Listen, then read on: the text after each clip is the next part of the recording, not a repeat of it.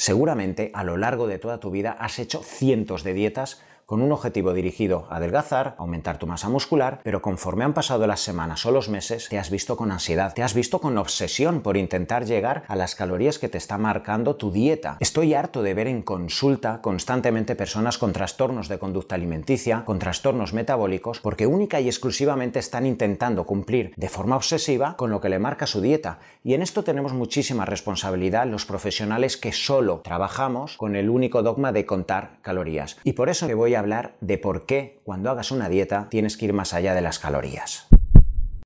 Cuando hablamos de salud, cuando hablamos de herramientas que van dirigidas a mejorar tu patología, tu composición corporal, tu rendimiento deportivo, tenemos que hablar de adherencia, ese objetivo que va a permitir que seas capaz de establecer herramientas, integrarlas en tu vida para que a medio o largo plazo puedas hacer ese deporte, esa dieta, tomar tus suplementos sin ansiedad. El gran lastre, el gran problema que existe en muchas personas que iniciáis vuestra dieta es que durante 3, 4 semanas vas a hacer tu dieta perfecta porque estás motivado porque tienes ganas, porque incluso te has dicho a ti mismo que ya es momento de sacrificarte para lograr tus objetivos, para llegar a verano fino. Pero a partir de la quinta, de la sexta semana, es muy probable que tengas ansiedad, porque en todo momento vas a estar contando calorías, porque en todo momento vas a estar metiendo tus alimentos en tu aplicación móvil y eso genera ansiedad, eso te hace perder adherencia, eso te frustra y eso tarde o temprano va a hacer que te cabres, que tengas sentimiento de culpa por saltarte la dieta y probablemente muchos de vosotros, y me lo escribís constantemente estáis con trastornos de conducta alimenticia, con rebotes constantes de peso, con trastornos metabólicos, con problemas de tiroides. Esto es lo que veo constantemente en consulta. Y aquí tenemos mucho que decir los profesionales que tenemos que ir más allá de contar calorías y tenemos que tener en cuenta muchas variables que van a afectar en tu sensibilidad a la insulina, en tu metabolismo, en tu capacidad de fabricar masa muscular para que tu tasa metabólica basal, tu capacidad de oxidar a lo largo de 24 horas sea más alta. Todo esto, si lo tenemos en cuenta, va a ir en beneficio del paciente de esa persona que cuando va a consulta exige a un profesional, a un nutricionista, un preparador físico, un endocrino, una dieta, no solo para conseguir un objetivo en ocho semanas, sino para que esas herramientas le sirvan hoy, mañana y en el futuro. El primer punto que tienes que tener en cuenta es que todas las calorías no son iguales. Si tú tienes que comer 1800 calorías, 2100, 2800, da igual, la cantidad de calorías que el profesional, el nutricionista, el médico te ha puesto, no es lo mismo comerlas en forma de un hidrato de carbono con sus polifenoles, con sus micronutrientes, con sus minerales, que un hidrato de carbono en forma de azúcar, en forma de un helado. Evidentemente todo esto va a tener trastornos y consecuencias a nivel metabólico, a nivel de los receptores periféricos a la insulina, a nivel intestinal. Todo esto va a tener un impacto en tu salud y de nada nos va a servir que incluso llegues a un objetivo de pesar X kilos si por el camino te has dejado tu microbiota, te has generado una gastritis, te has generado una permeabilidad intestinal, te has expuesto a determinadas toxinas o agentes que te generan hipersensibilidad y te has producido una alteración y una permeabilidad intestinal. Por eso es muy importante que más allá del conteo calórico exista una correcta distribución de calorías y eso no no quiere decir que en un momento dado, ya que buscamos coherencia, no te puedas tomar tu helado, no te puedas tomar tu harina refinada. Es más, yo lo veo constantemente en consulta en personas que tienen una muy buena sensibilidad a la insulina, en deportistas profesionales, sobre todo por ejemplo en fisioculturistas, cuando ya existe una sensibilidad a la insulina muy acelerada, cuando hay una flexibilidad metabólica que favorece que la persona oxide tanto grasa como glucosa y la persona necesita aumentar masa muscular, llega un momento que no llegas al conteo calórico simplemente comiendo real food. Esa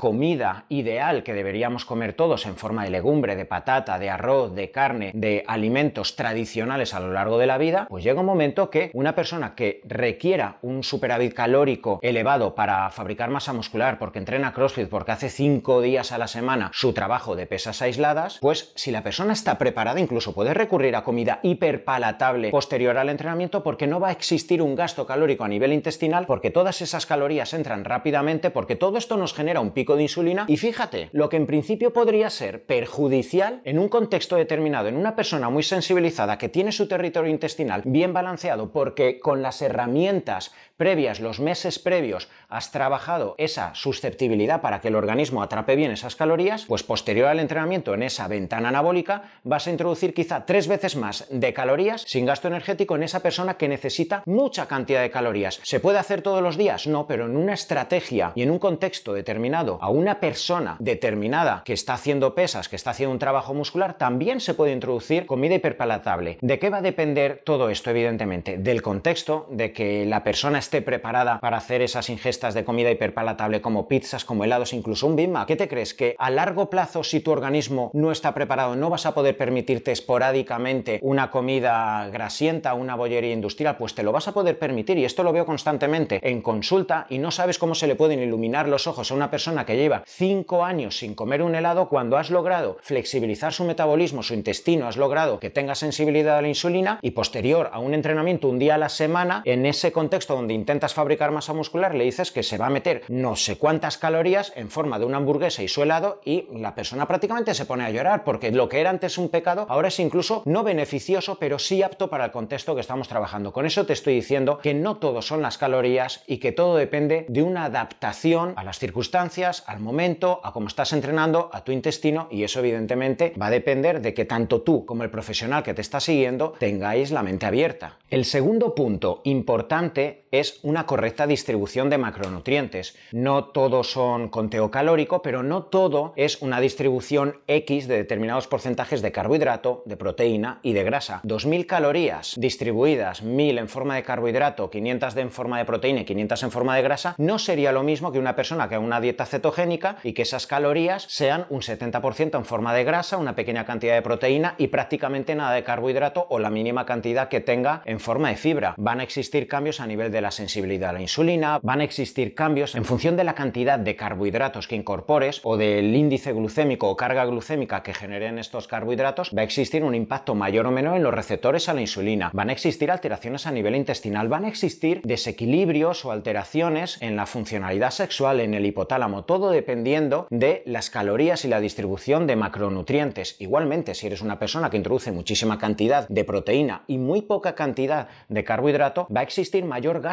calórico por un proceso llamado neoglucogénesis, que es la transformación del excedente de aminoácidos proteicos en glucosa y todo eso gasta, gasta más calorías que una persona que esté introduciendo las calorías prácticamente todo en forma de carbohidrato. Fíjate, las mismas calorías, pero con diferente distribución de macronutrientes, una más a favor de carbohidrato y una más a favor de proteína, va a generar un gasto calórico diferente. Ahí ya el conteo calórico se está cayendo. Evidentemente tienes que tener en cuenta fases donde necesitas más carbohidrato porque requieres de explosividad, si eres una persona que entrena a alta intensidad y necesitas carbohidratos principalmente en el periodo del perientrenamiento, si eres una persona con determinadas patologías asociadas al síndrome metabólico, quizá tienes que bajar carbohidratos y aumentar la cantidad de proteínas y de grasas para mejorar todo este componente metabólico. Con ello te estoy diciendo igualmente, más allá de las calorías, incluso más allá de la distribución de si es comida real o comida hiperpalatable, también tienes que tener una correcta distribución de los macronutrientes. El tercer punto que tienes que tener en cuenta, no todo es estar en déficit calórico alargado en el tiempo para bajar peso y no todo es estar en superávit calórico para lograr subir peso, especialmente a expensas de tu tejido muscular. Todos los nutricionistas y todos los médicos hemos visto constantemente pacientes que empiezan una dieta con un déficit calórico de 400, de 500 calorías, eh, con una mínima cantidad de calorías, buscando ese fin donde la persona tiene que adelgazar, pero han pasado las semanas, los meses y ves en analíticas cómo la persona quizá está ralentizando su eje tiroideo, está elevando la prolactina, la liberación de testosterona por parte del hombre o la liberación de estrógenos y progesterona por parte de la mujer está alterándose y todo esto va a tener un impacto en tu metabolismo. Todo esto va a generar un posible desequilibrio en tu sensibilidad a la insulina y por eso tantas y tantas personas que están en un déficit calórico en muchas ocasiones se estabilizan, en muchas ocasiones incluso necesitan una recarga o una semana donde vuelvan a incorporar más cantidades de calorías, más cantidad de carbohidrato, etcétera, para mejorar su sensibilidad a la insulina, para mejorar la sensibilidad a la leptina, para mejorar su eje sexual.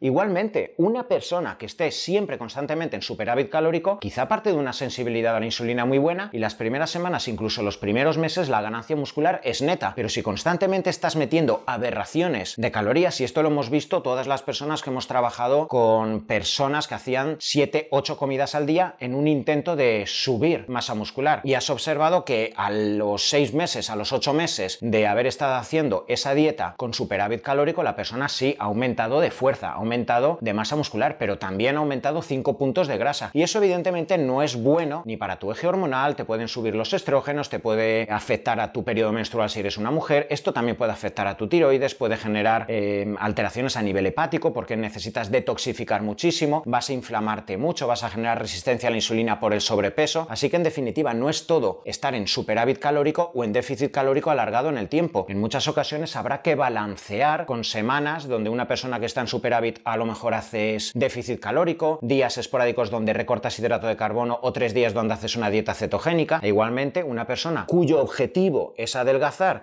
y quiere conseguirlo de forma sostenida en el tiempo, pues a lo mejor cada tres o cuatro semanas tienes que hacer una semana de recarga, en definitiva, para conseguir estabilidad a medio largo plazo. El cuarto punto que quiero que entiendas y para mí es fundamental el impacto de las hormonas. Acabo de hablarte de cómo una dieta en superávit calórico o en déficit calórico alargado en el tiempo va a generarte desequilibrios metabólicos, desequilibrios en tu sensibilidad a la insulina, desequilibrios inmunes. Una persona que está alterada a efectos nutricionales, ya sea en déficit o en superávit, va a inflamarse, va a generar desequilibrios metabólicos e inmunes. Y el equilibrio hormonal es fundamental para que sostengamos tus ganancias, tus mejorías a nivel deportivo, a nivel de tus patologías a medio largo plazo. Hasta qué punto es importante el equilibrio hormonal y por qué incluso el conteo calórico está supeditado a cómo funcionan tus hormonas, que un niño diabético con 8, con 9 años, antes de que esté diagnosticado de diabetes tipo 1, su páncreas no libera insulina e incluso aunque su mamá vea que está adelgazando constantemente y le dé muchísima comida y le obliga a comer, ese niño está adelgazando constantemente porque la insulina, que es la hormona más anabólica, la hormona que va a facilitar la entrada de carbohidratos, de proteínas, de principios activos al interior de la célula, no funciona ese niño no libera insulina y empieza a perder de peso. Tanto que hace 100 años esos niños morían de caquexia, perdían tanto tejido muscular, se desnutrían y morían, incluso inmunodeprimidos. Hoy en día a ese niño se le incorpora insulina y en cuestión de 3-4 semanas empieza a aumentar su peso porque la insulina facilita que esa cantidad de calorías que el niño está introduciendo lleguen finalmente a su objetivo, que es las células. Fíjate hasta qué punto aquí las calorías y el conteo calórico ya cae por los suelos si no tenemos una correcta función de tu insulina. Una persona igualmente que se encuentre con un hipotiroidismo puede comer lo mismo que antes y ahora está más inflamada, retiene más líquidos, tiende a acumular más grasa abdominal. Una persona con un hipertiroidismo comiendo lo mismo adelgaza más, tiene más liberación de catecolaminas, de adrenalina, de dopamina, genera más sensibilidad a la insulina, tiene mayor conversión de T4 a T3 y hace que al no dormir, corto plazo, la persona esté quemando constantemente. Una persona con 20, 25 años, un hombre en este caso, con correctos niveles de testosterona, anaboliza más, fija mejor la proteína a nivel muscular tras los entrenamientos. Gracias a tener unos niveles adecuados de testosterona, es más, tiene más sensibilidad a la insulina, con lo que acumula menos cantidad de grasa en los adipocitos. Todo esto son impactos hormonales. Así que fíjate, todos estos desequilibrios que pueden existir a nivel hormonal, no solo tiroides, insulina o testosterona, desequilibrios a nivel de estrógeno, desequilibrios a nivel de prolactina, desequilibrios a nivel de DEA, de pregnenolona, de cortisol, todas estas hormonas impactan muchísimo en tu metabolismo, en la sensibilidad a la insulina, en la inflamación y pueden hacer que la misma dieta que te ha funcionado muy bien durante 5 años haga que engordes, que cojas grasa abdominal, que pierdas masa muscular, que todo esto además genere luego impactos en tu sistema nervioso, tu sistema inmune, tu sistema emocional, tu capacidad de recuperación y que evidentemente la dieta que te iba bien ahora ya no te valga para nada. Por eso todas las herramientas que tenemos que tener en cuenta, como es el balance de las calorías, sí, pero también el balance de los macronutrientes, épocas donde incorporamos más carbohidratos, épocas donde reducimos carbohidratos e incorporamos más cantidad de grasa, el control de las proteínas, los ayunos intermitentes que sabemos que tienen un correcto impacto en la sensibilidad a la insulina, en determinadas hormonas como la tiroides, como las hormonas sexuales, el deporte, tanto el aeróbico, que nos va a permitir una oxidación de sustratos energéticos, como el anaeróbico, que te permita fabricar masa muscular para que tengas más tasa metabólica basal y quemes más a lo largo del día. Todas estas herramientas son fundamentales para el correcto equilibrio hormonal y su impacto beneficioso en tu metabolismo que hará que de forma colateral tu dieta funcione. Quinto punto a tener en cuenta, la variabilidad genética. ¿Existen componentes genéticos? Sí, es cierto, hay personas que han nacido con un metabolismo en cierto modo más acelerado, con mayor capacidad de oxidar, pero tampoco es una condición sine qua non. Existen polimorfismos genéticos que demuestran que algunas personas pueden oxidar hasta un 10, un 15% más de calorías a lo largo del día. Haciendo la misma cantidad de deporte, comiendo lo mismo, con la misma cantidad de tejido muscular, existen personas que van a oxidar más y van a tener mayor gasto calórico, pero esto tampoco debería ser la norma a la hora de hacerte un test genético y decir yo como tengo este polimorfismo genético me puedo permitir comer más. Es muchísimo más importante ese balance de nutrientes, de macronutrientes, el control del deporte, los ayunos intermitentes, determinados suplementos que mejoren tu equilibrio hormonal, pero quiero que sepas que sí, también existen algunos polimorfismos genéticos y te lo podrías mirar en un test genético y sacar más información de ti, pero no es vinculante. Dentro de estas variables individuales de cada persona también tendríamos la funcionalidad del territorio intestinal, la funcionalidad de nuestra flora intestinal, la liberación correcta o no del ácido clorhídrico, la motilidad intestinal. ¿Cuántas veces he visto en consulta personas con colitis ulcerosa, con enfermedad de Crohn, con dispepsia funcional, personas con sobrecrecimiento bacteriano, permeabilidad intestinal? Hay una barbaridad de patologías gastrointestinales que están azotando nuestra sociedad. Y ves la analítica y ves unos niveles de insulina por los suelos. ¿Qué está ocurriendo si esa persona es deportista, está ingiriendo supuestamente 3.500, 3.800 calorías, está haciendo su entrenamiento que va dirigido a hipertrofiar y está perdiendo peso? Y te está asegurando que aunque le cuesta mucho, está comiendo. Pero también te relata que tiene ardor, que tiene fermentación, que está todo el día con el abdomen que parece que esté embarazada, que la persona está con ardores constantes, que está cansado y observas que las analíticas y los niveles proteicos en sangre te están diciendo que la persona no absorbe nutrientes. Pues de nuevo, el dogma de las calorías se cae por su propio peso, porque variables como la correcta hidrólisis, la correcta liberación de enzimas, de sales biliares, el correcto paso de los nutrientes desde la mucosa intestinal hasta el plasma sanguíneo se está perdiendo, por eso el páncreas no libera insulina y la persona, a pesar de estar haciendo una dieta en principio en superávit calórico, empieza a bajar de peso. Le solucionas su flora intestinal, le solucionas la absorción de nutrientes, le das incluso nutrición esencial en forma de papillas de hidrolizados, de harina de arroz, etcétera, para que se absorban los nutrientes y esas calorías lleguen finalmente a las células y sube de peso y la insulina aumenta en plasma sanguíneo. ¿Qué ha ocurrido aquí? Existía un impacto intestinal en el conteo calórico que finalmente va a entrar en su plasma sanguíneo y va a permitir que la salud, la estética, el rendimiento deportivo de la persona mejore. Fíjate hasta qué punto es importante que los profesionales tengamos en cuenta, más allá de las calorías, la correcta función de tu intestino, de tu mucosa gástrica, del riñón, del páncreas, del hígado, para que finalmente esa dieta funcione. Y el último punto, que para mí también es muy importante, cómo calcular las calorías al 100% que tienes que ingerir para conseguir tu objetivo si muchas bioimpedancias, muchas mediciones fallan. Yo trabajo con bioimpedancia constantemente haciendo las mediciones a mis pacientes y ves como si la persona ha orinado antes, ha bebido agua, hizo deporte el día de antes, falla pero con un margen de error bastante amplio. Si se tiene que calcular la cantidad de calorías que la persona tiene que ingerir apoyándonos en los resultados que nos da una máquina con tanto margen de error, de hecho, la única forma seria de poder establecer las calorías que hay que darle a una persona, saber su tasa metabólica basal y saber la cantidad de masa muscular que tiene, sería haciendo una DEXA, que es una especie de resonancia magnética que además hay que hacerla en unas condiciones estándar, sin haber hecho deporte el día de antes, orinando y haciendo tus necesidades por la mañana, bebiendo 700 mililitros media hora previo a la medición. Fíjate, esto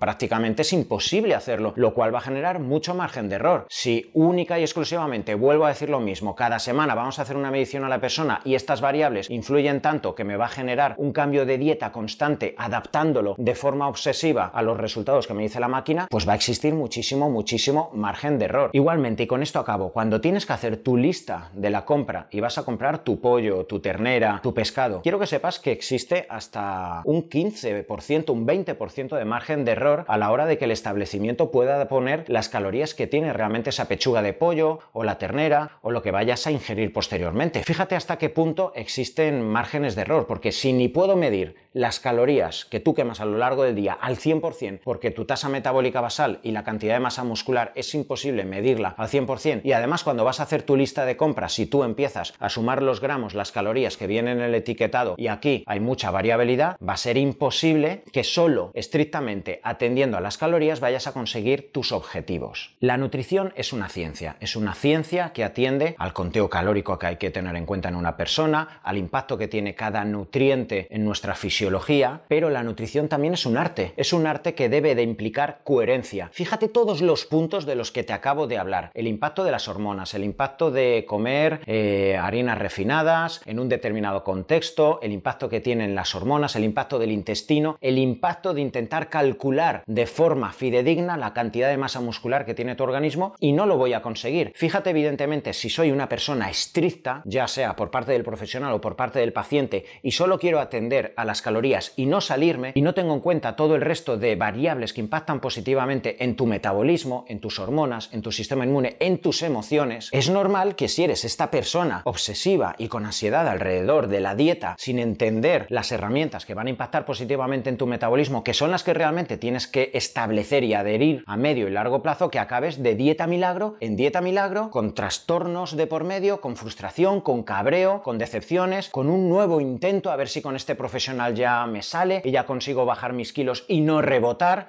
Evidentemente, la única solución que tenemos para poder conseguir adherencia y conseguir que las dietas tengan éxito a medio y largo plazo es entender sí la ciencia, pero también la coherencia de entender la fisiología que gira alrededor del metabolismo, la fisiología que depende de las hormonas, la fisiología que depende del territorio intestinal, la fisiología que depende del equilibrio de tu sistema nervioso y tus emociones, la coherencia que existe alrededor de una correcta gestión del ayuno intermitente. Ojo, que un ayuno intermitente alargado muchas horas en el tiempo puede ser catastrófico también para tu metabolismo. Fíjate si hay que tener en cuenta variables, pero que de forma cercana con un profesional que vaya atendiendo a tu vida, a tus ritmos, tus horarios, a lo que te gusta cuando haces deporte, cuando te gusta saltarte la dieta, que debes también permitirte disfrutar de la comida. Gracias a todo esto que hay que tener en cuenta, vamos a conseguir el éxito, como siempre te digo, a medio y largo plazo.